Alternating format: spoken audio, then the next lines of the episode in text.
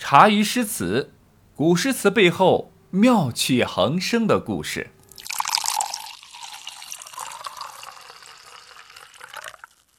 初唐以来，文学变革的主要力量来自于一群社会地位不高的文人，但不可否认，他们的成功同某些具有远见的权势人物的支持有一定的关系。如高宗的肱骨重臣薛元超，曾举荐杨炯为崇文馆的学士。杨炯呢，以薛令公朝右文宗托莫弃儿为一辩之语呢，是称颂了薛氏对他们文学事业所起的作用。初唐四杰呢，因此也能够在一时间造成很大的势头。初唐四杰陈子昂之后，到了中宗神龙、景龙年间，应制之风呢是大盛，诗坛呢有固态复萌的趋势。在开元的前期，身兼执宰大臣与作家双重身份的张悦、张九龄，对扭转这一趋势呢起到了重要作用。他们的诗虽因地位关系呢，不免常常做出努力报效君主的表述，但诗里的内涵同时也包含了积极求取自我人生价值的热情，因而能托出图为虚饰宫廷文学的晨曦，具有感人的生气。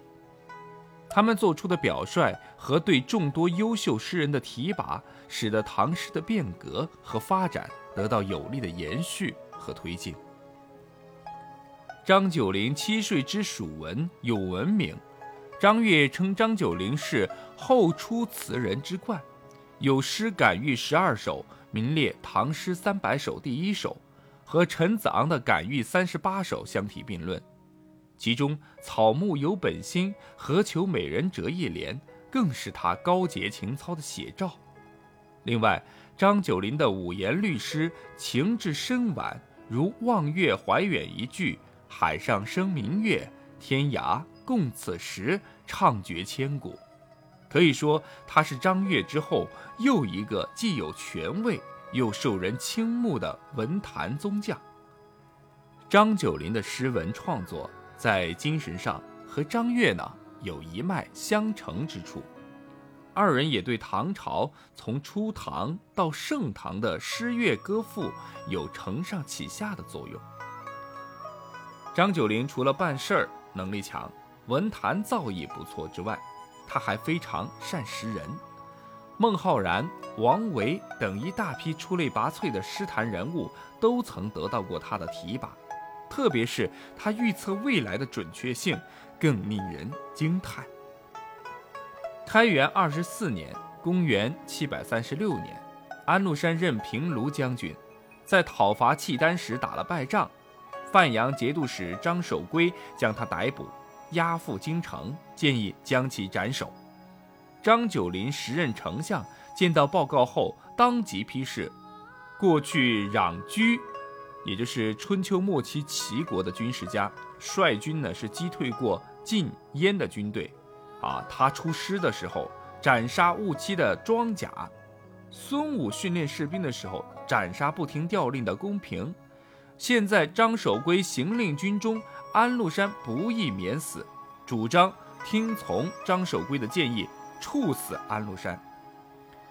此前呢，张九龄在安禄山进京面圣时，曾见过他一面，之后呢，就对侍中裴光庭说：“将来祸乱幽州的人，一定是这个胡楚。这次能有机会除掉朝廷的忧患，自然张九龄是不想放过的。”然而，唐玄宗李隆基呢，却不这么想，特意传旨特赦了安禄山。张九龄一见，非常着急呀，争辩说：“安禄山狼子野心，冒有反相，应即刻斩杀，以绝后患呐。”玄宗回答说：“西晋时，十四岁的石勒，也就是十六国时期后赵的建立者。”从奴隶一步步到称霸北方，当了皇帝。石勒同乡人到洛阳做小买卖，曾依靠东门长啸一声。尚书左仆射相当于当时的丞相啊，王衍听了之后就认定他将来是个叛党，要将他杀掉。虽然事实证明王衍说的不错，但正觉得安禄山跟石勒还是有区别的。你不要以王延的眼识来识石勒的事儿，枉害忠良。最终啊，唐玄宗没有听取张九龄斩杀安禄山的意见。天宝十四年（公元755年），被张九龄断言必反的安禄山，果然掀起了安史之乱。叛军呢是一步步逼近京城长安，唐玄宗不得不仓皇出逃四川，一路上是风餐露宿，苦不堪言。此时他想起了张九龄当年的劝告，悔恨的潸然泪下，感叹说：“蜀道林声，此际念功真晚矣。曲江风度，他年谱相熟如之啊。”而此时的张九龄，早就已经病逝了十五年，也还好，张九龄是逝世了，否则看见自己的预言成真了，他还不得坐起来再气死一次啊！吃了大亏的唐玄宗专门派出使者到韶关曲江张九龄的墓前呢，是祭奠，还赠厚礼抚慰他的家属，表达自己的敬意。从此以后，天下都称张九龄为曲江公。而不直称其名了。除了安禄山，张九龄呢还发掘了两个诗坛新人，一个叫孟浩然，一个叫王维。和陈子昂一样，孟浩然等诗人呢都希望自己的诗呢能够得到权威人士或者达官贵人的赏识，或转发，或点赞，反正一键三连是最好的。张九龄作为一名政坛权威人士，诗坛文坛说一不二的推动者。当时找他照顾的人，那当然是非常的多。在芸芸众生中，张九龄都没有理会，唯独一个叫孟浩然的人引起了他的注意。引起他注意的倒不是孟浩然的人，而是对方的一首诗《望洞庭湖赠张丞相》。这首诗熟悉吧？反正我是十分熟悉的。不熟悉的同学，等后面我们讲到孟浩然的时候再来说这首诗吧。这首诗啊，虽然写的有点露骨啊，我指的是拍马屁，但全诗呢以望洞庭湖兴起，由欲济无舟楫过渡，对于本来是既以表意洞庭湖进行泼墨山水般的大笔渲染，呈现出了八百里洞庭的扩大景象与壮伟的景观，取得撼人心魄的艺术效果。这份才情，张九龄觉得自己现在不一定都有。可以说，在孟浩然的身上或诗句当中，张九龄几乎看到了当年自己的影子，所以他对孟浩然这个人很上心，多次举荐。只可惜啊，孟浩然这个人太过闲散随意任性，也没有什么自律性，所以呢，多次推荐竟都错过了机会，这让张九龄很失望。随后呢，他的目光呢又被一个叫王维的年轻人所吸引。王维这个人呐，有上进心，人也长得很帅，对时尚衣着穿搭呢有自己的品味，人情世故呢多少也懂些，才华一流，做自己的接班人最合适。事实证明，他的看法很准确，只不过稍微的推荐了一下，王维啊便就脱颖而出。除此之外，还有一个叫王昌龄的男人也得到了张九龄的推荐。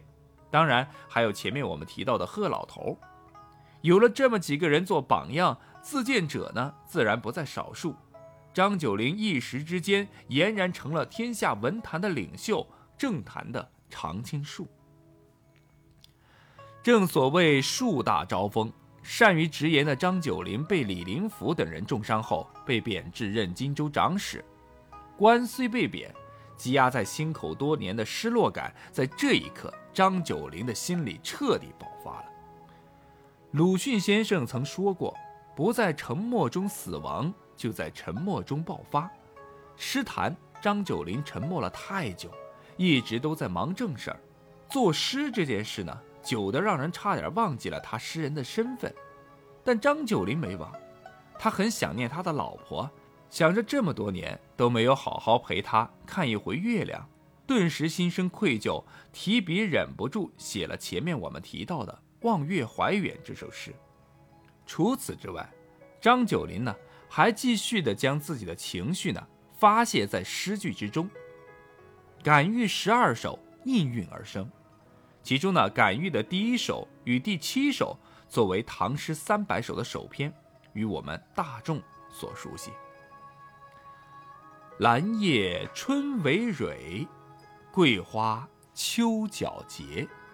欣欣此生意，自尔为佳节。谁知林栖者，闻风坐相悦。草木有本心，何求美人者？江南有丹菊，京东有绿林。岂因地气暖，自有岁寒心。可以见佳客，奈何阻重申？运命为所欲，循环不可寻。徒言树桃李，此木岂无因？感遇的第一首诗一开始用整齐的偶句，以春兰秋桂对举出现。点出了无限的生机和清雅高洁之特征。三四句写兰桂充满活力，却容而不媚，不求人知之品质。上半首写兰桂，不写人。五六句以写谁知急转引出与兰桂同调的山中隐者来。末两句点出无心与物相敬的情怀。全诗呢，一面表达了。恬淡从容、超脱的襟怀，另一面忧蝉巨惑的心情也隐然可见。诗以草木照应，表现深刻，寓咏物背后寄寓着生活哲理。本诗通篇结构安排紧而有序，叙述风格和缓平静，给人一种清新恬淡的感觉。用极其婉转的方式叙述了一个怀才不遇的才子情怀。感遇的第七首，也就是后面我刚刚读到的“江南有丹菊，京东游绿林”的这一首，张九龄呢，借着把自己比喻为丹橘，从丹橘的成长环境过程，再到出售品鉴，好比自己经历了政治仕途上的一切，试图表明自己运命的好坏是由于遭遇的不同，而其中的道理，如周而复始的自然之理一样，是无法追究的。这首诗的感情很复杂，看似无可奈何的自遣之词，又似有难言之隐的隐衷，委婉深沉。同时，在这首诗里面，张九龄也隐晦地表达出很多人不识好歹、见风使舵，更加令人痛彻心扉的情感。公元七百四十年，六十二岁的一代名相张九龄病逝了。其实唐朝由盛而衰，张九龄就是一道分水岭。宋人朝无咎曾经感叹说：“九龄已老含羞死，无复明朝见书来。”在他之后，再没有人能够直言敢谏，望狂澜于既倒，扶大厦之将倾。唯其如此，张九龄才格外的让人怀念。一生坚持自己的刚性管理的原则，冒着得罪皇帝的风险，仍直言敢谏。不仅如此，他的风度、才气、仪表、正直的品格和忠义的节操，更是让人尊崇万分。这就是张九龄，一个始于才华、忠于人品的人。